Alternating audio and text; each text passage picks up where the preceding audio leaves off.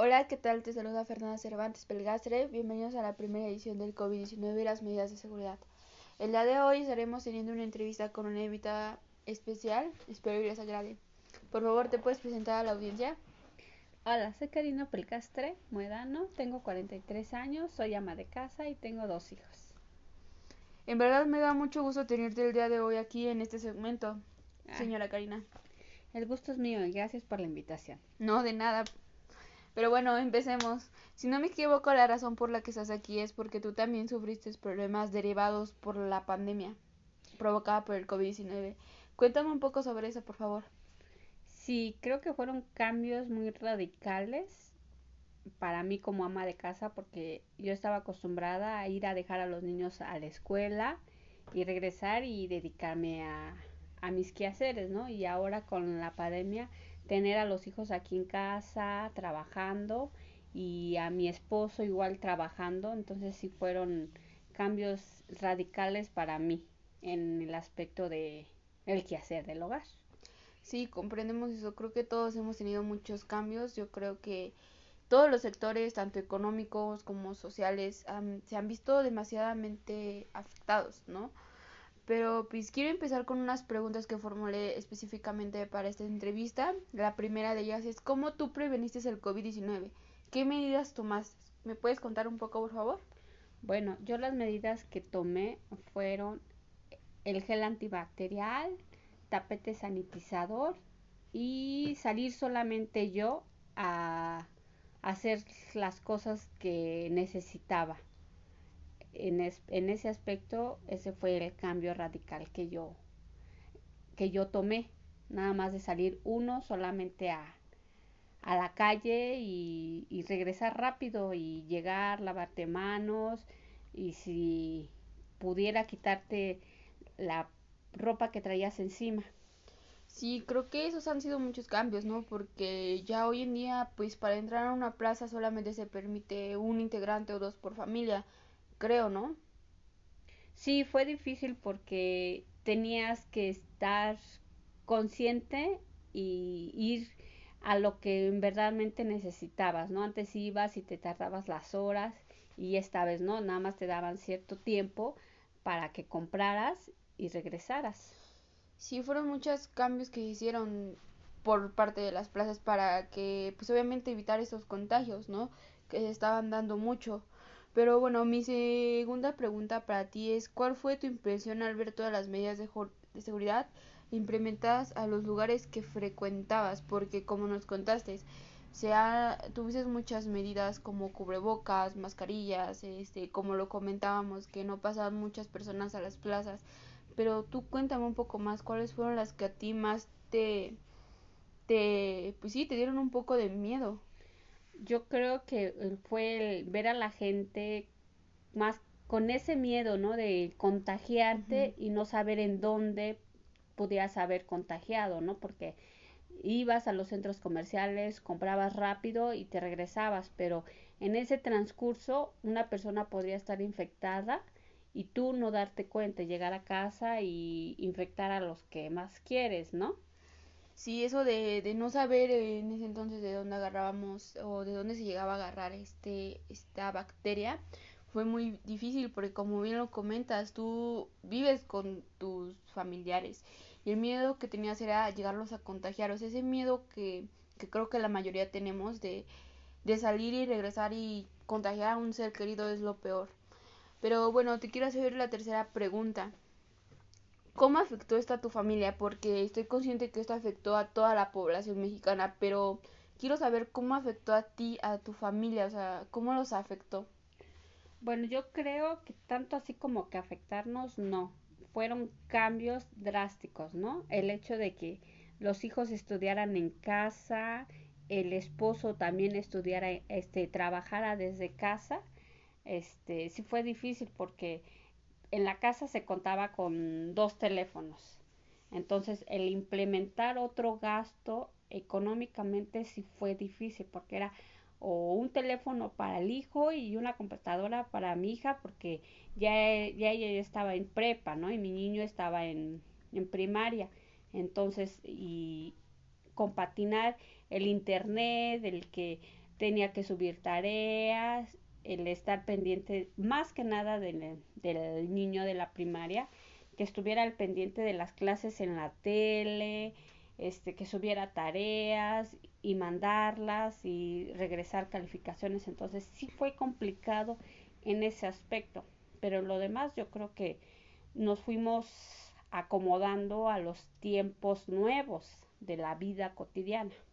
Sí, como muy bien lo dices, este tuvo mucho afecto en, el tema de lo social y económico, porque los adolescentes pues están pasando la mayor parte de su vida en una computadora ahorita, ¿no? Y sí, como lo comentas, el que pasarán de un grado al otro por internet, yo creo que sí llegó a afectar bastante. Y pues espero que les vaya muy bien. Pero pues para mi cuarta pregunta es, ¿qué cambios has realizado tú a raíz del COVID-19? Bueno, los cambios que yo he realizado son el llegar a casa y tener tapetes sanitizantes, el lavarte las manos, el sanitizar a la persona que llega a casa, ¿no? El, es eso, ¿no? ese fue el cambio que yo hice en pocas palabras. Sí, yo creo que todos implementaron ese cambio de los tapetes, de sanitizar a todos, porque, pues sí, como muy bien lo comentabas, no sabemos de dónde se agarra esta bacteria o quién puede ser el portador. Y sí, son cambios que afectaron demasiado a varias personas. Mi quinta pregunta para ti es, ¿tú como persona mayor no te sentiste en riesgo al contraer el COVID? Bueno, digamos que tampoco eres tan mayor, pero yo creo que sí existía un miedo, ¿no? Yo sí existía un miedo, el, el hecho de, de, pues, mm, de contagiarte y no saber dónde te contagiaras, ¿no? Porque decían, era, este, es, este, mm, no recuerdo exactamente la palabra que decían, asintomático, ya recordé, asintomático o completamente ya con la enfermedad, ¿no? Y el miedo de enfermarte y no conseguir ni un hospital, ni tanques este, de oxígeno y, o sea, el caos que había en, en ese tiempo de, de los tanques de oxígeno, de la gente que no encontrabas un hospital, o sea, fue ese, ese fue el miedo que más a mí me daba, ¿no? El salir a la calle y sin saber quién podría eh, tener ese, ese, esa enfermedad, si era sintomático, ya no lo sabía, ya andaba en la calle sin mascarilla, sin nada. Entonces yo creo que fue más eso, el miedo, el no saber quién podría tener, contagiarte pues. Sí, como bien lo dijiste, este, pues sí, estoy de acuerdo contigo, no se sabe exactamente si eres asintomático o si tienes verdaderamente esta enfermedad. Y claro, obviamente se vio saturación de, de hospitales, no se encontraban tanques de oxígeno y sí creo que esto fue lo que mayormente pues sí afectó a la población, les metió un miedo ya que pues sí se vieron muchas cifras que no se esperaban a tantos meses de la pandemia y gracias a Dios ya se está inventando, ya se tiene una vacuna para poder proteger, pero obviamente pues para inmunizar a todos todo, todavía tardamos bastante, ¿no? Por lo que se apenas van pocas personas y todavía no se termina 100% con los médicos. Entonces sí, todavía falta yo creo que mucho para que acabe esto, ¿no? Y, y sí, creo que es un problema un poco grave el tener que, que estar viviendo con ese miedo, ¿no? De, de no encontrar un hospital si te llega a pasar algo o no tener un tanque de oxígeno o no saber a dónde correr. Creo que eso es lo que más, ¿no? Puedes tener miedo tú, ¿no? Yo creo que sí, porque como tú bien lo dices, ¿no? El llegar al hospital y, y no, haber, no haber una cama y eso de esperar a que alguien muriera para que pudieras entrar, eh, para que tú pudieras entrar como paciente, pues sí, era delicado. Yo creo que sí fue un tema muy, muy escabroso, pero gracias a Dios mi familia, ahí vamos, ¿no? Era nuestro círculo de si sales, este, tu mascarilla, tu careta y tu gel, ¿no? Ya no es tanto el celular, ya es gel, tu mascarilla y tu cubre. Sí, claro, yo creo que por tu círculo, como tú lo dices, de que fueron solamente tus cuatro personas, a lo mucho otras más, ¿no? pero entre ese círculo todos se cuidaban, ¿no? Yo creo que tomaban todas las medidas para poder seguir viéndose, ¿no? Un círculo de cuántos hablamos más o menos. Como de ocho. Pues sí, ese círculo se cuidaba mucho, yo creo, ¿no? Por como bien me lo dijiste antes de entrar a esta, pues sí, entrevista, me dices que ninguno de tus familiares de tu círculo ha salido infectado, pero que sí has tenido muchas muertes, pues por el COVID-19. Sí, sí he tenido pérdidas importantes, se han ido conocidos y familiares, ¿no? Y he tenido familiares que están graves, que necesitan oxígeno, pero finalmente tú no puedes hacer más que pues apoyarlos porque no los puedes ir a ver, no los puedes ir a visitar y las personas que fallecieron pues eran cercanas a mí, eh, fueron tíos, primos, que, que te enteraras, ¿no? Está enfermo pero delicado, y al día siguiente, no, pues sigue delicado, ¿no? Y, enterarte que finalmente murieron solos en un hospital sin que nadie los, los viera, ¿no? Y eso de que ya te los entregaran en cenizas, o sea, yo siento que sí fue tema difícil para la familia, pero más para sus hijos, para su esposa, porque eran los que estaban en primer plano como batalla y después ellos enfermarse, entonces sí, sí siento que sí fue complicado, este, y triste enterarte, ¿no? Que las personas que tú conocías, que conviviste con ellos, pues de que pues ya no están contigo. En verdad lamento mucho tus pérdidas que tuviste a lo largo de todavía esta pandemia que todavía no termina. La verdad las lamento mucho y sí comprendo ese tema de que pues sí muchas personas llegan a morir solas o algunas se llegan a recuperar. Gracias a Dios algunas se recuperan y otras no y en verdad que sí lamento mucho tus pérdidas, pero pues nada más nos queda aprender de esto, ¿no? En pocas palabras, la pandemia ha sido muy, muy, muy fea para todos los mexicanos, ha cambiado muchas vidas, ha habido muchas pérdidas, los, las tasas de mortalidad están muy altas pues, por todo lo que está pasando. Pero pues voy a continuar con mi otra pregunta de cómo tú consideras qué fue lo que más te afectó en la pandemia. Claro, ya me has contado un poco, pero quiero saber específicamente qué consideras que fue lo que te afectó en esta pandemia. Bueno, yo creo que a mí en lo personal me afectó el no poder salir a la calle sin ningún miedo, ¿no? Sin, ese pendiente de que te fueran a contagiar o que sí, exactamente, que te fueran a contagiar o hay gente que es irresponsable, ¿no? Porque decían, ay, no es que yo no creo en esa enfermedad. Pues el hecho de no creer o, sí creer ya estaba en ti personalmente, ¿no? Si tú realmente creías, bueno, pues tú te cuidabas, ¿no? Y finalmente respetar, porque cada, cada cabeza es un mundo y, y como te vuelvo a repetir, respetar esa decisión.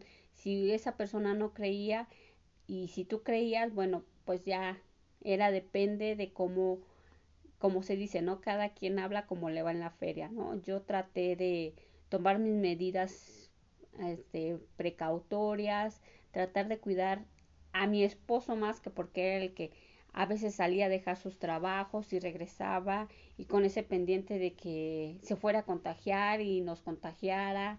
O sea, sí fue muy, en ese aspecto es lo que a mí más me afectó, ¿no? Porque no me afectó que estuvieran mis hijos en casa, no, porque yo sabía que aquí en casa estábamos seguros, ¿no? Pero no había visitas, no había salidas, entonces también fue como encerrarnos en, en, en casa, ¿no? Sin, sin visitas, sin nada. Pues sí lo comprendo, sin ningún contacto hacia la humanidad, ¿no? Más que nada porque, pues como lo dices, el miedo de que saliera tu esposo y se llegan a infectar si era mucho porque tú tienes dos pequeños, dos pequeños que todavía no sabemos cómo, cómo les afecta tanto el COVID, ¿no? ¿Qué síntomas tienen los niños con el COVID?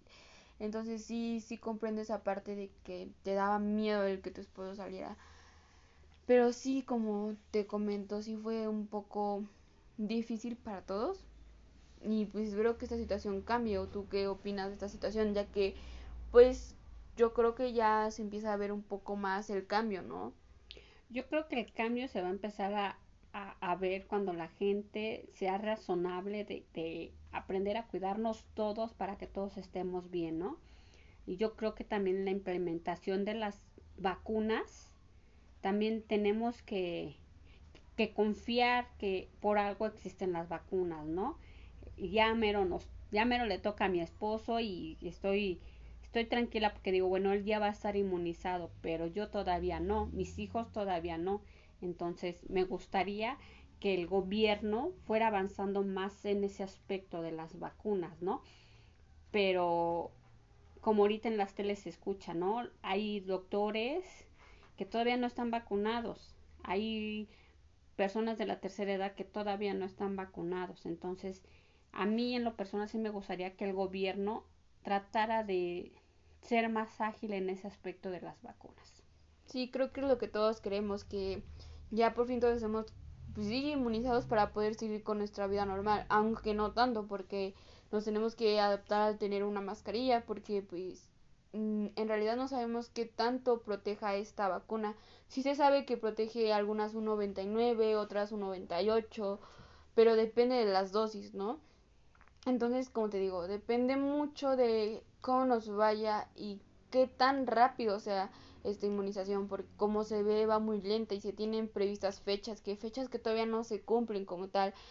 Se decía que en primera instancia iban todos los médicos y es fecha en donde no se terminan a los médicos todavía de inmunizar y tampoco los adultos y ya se quiere empezar con una nueva jornada de querer vacunar a los pues a los maestros para que se vuelva a reactivar esta economía, esta economía que yo creo en lo personal que todavía debemos esperar, ¿no? No somos como países como Estados Unidos o, o pues no sé exactamente cuáles ya estén totalmente inmunizados o la mayoría de su, su país está inmunizado, pero sí no somos como esos países que están ya están inmunizados y que ya pueden empezar a, a salir económicamente a flote, ¿no? Yo creo que para nuestro México todavía nos falta un poco de tiempo para que se pueda volver a reactivar esa economía y poco a poco porque pues todavía no estamos como que en tiempo de volver a abrir escuelas, comercios y así porque se crea más más contagio o más miedo, yo creo en lo personal. Pues yo creo que sí deberíamos de como país esperarnos un poco más para el hecho de que se abran escuelas, ¿no? ¿Por qué? Porque hay maestros que no están en los rangos que se van a vacunar y hay maestros más jóvenes que todavía no se ha experimentado esa vacuna en maestros más jóvenes, ¿no? A lo mejor maestros de 50, 59, pues ya están tratando de, más bien de vacunarlos, ¿no? Pero maestros más jóvenes donde no se ha experimentado la vacuna, siento que ahí podría ser el riesgo de, de contagiar más a los chicos. Entonces yo sí sería de la opción de que aún las escuelas no, pero todo depende que diga el gobierno, depende que digan y cómo vayamos avanzando, ¿no? Tanto el semáforo, porque el semáforo epidemiológico está cambiando muy radicalmente. Como podíamos estar hace unos días en naranja, hoy estamos en amarillo, y puede ser que de otra semana regresemos a rojo o nos cambien el semáforo y sigamos en amarillo. Entonces sí tiene mucho que ver, yo creo, el modo en que se está tratando, ¿no? Mira, yo creo que eso del semáforo, yo siento que el gobierno, yo, yo siento que el gobierno como que nos miente, porque, porque yo he salido y he visto gente, bastante gente en hospitales, bastante gente esperando cargas de oxígeno, entonces yo siento que, que sí el gobierno en ese aspecto como que está ocultando cosas que no quiere que salgan más. Yo siento que todavía esta pandemia no, no se ha estabilizado. Yo siento que todavía sigue a la alza, los hospitales siguen no exactamente saturados al 100%, pero siento que todavía hay gente enferma que, que pues que están muriendo y como dicen la tercera ola, yo siento que ojalá y no haya tercera ola, pero se ven las noticias que Israel está pasando por situaciones completamente difíciles. Entonces, yo pienso que México tiene que avanzar, pero poco a poco, poco a poco, no, no van a lanzarnos en decir la economía y las escuelas y yo siento que no, porque el entrar a las escuelas yo siento que sí puede ser riesgo hacia los jóvenes, porque todavía las las vacunas no están experimentadas en los jóvenes, están experimentadas en adultos mayores, en personas que ahorita están vacunando 50, 59. Entonces, tenemos que esperarnos un poco para iniciar más actividades. Sí, porque claramente, como lo dices, todo esto representa un riesgo. Si es que el presidente desea pues volver a abrir su economía como país, sí representa un gran riesgo para toda la población, porque claramente se ha visto escasez de dinero en muchas casas, claramente muchas personas perdieron trabajos, claramente muchas empresas cerraron, muchos comercios, muchos lugares llegaron a cerrar, ¿no? Y por supuesto esto generó una gran, mm, gran pérdida económica para el país. Pero como lo dices, se está viendo y se está viendo que no baja estos, esta tasa de inmortalidad, aunque como tú lo comentas, tú crees que algo nos están ocultando. Y, pues la verdad sí es muy preocupante, pero pues todavía nos falta un poco para salir de esta pandemia, ¿no lo cree? Yo creo que sí nos hace falta más tiempo y conciencia. Yo siento que es más que nada conciencia en que tenemos que cuidarnos para poder cuidar a los demás, ¿no? Esa conciencia de los buenos somos más, ¿no? Pero yo espero y, y se vaya inmunizando más gente, más gente, más gente.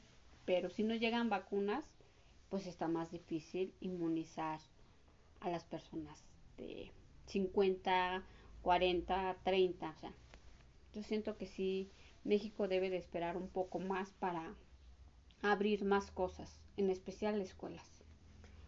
Pues te doy muchas gracias por haber asistido el día de hoy a esta entrevista. En verdad, muchas gracias. Muchas gracias por platicarnos tus experiencias que has tenido durante el COVID-19, durante esta pandemia sobre todo. En verdad, muchas gracias por haber platicado con nosotros y darnos sus puntos de vista a estas preguntas que te formulé.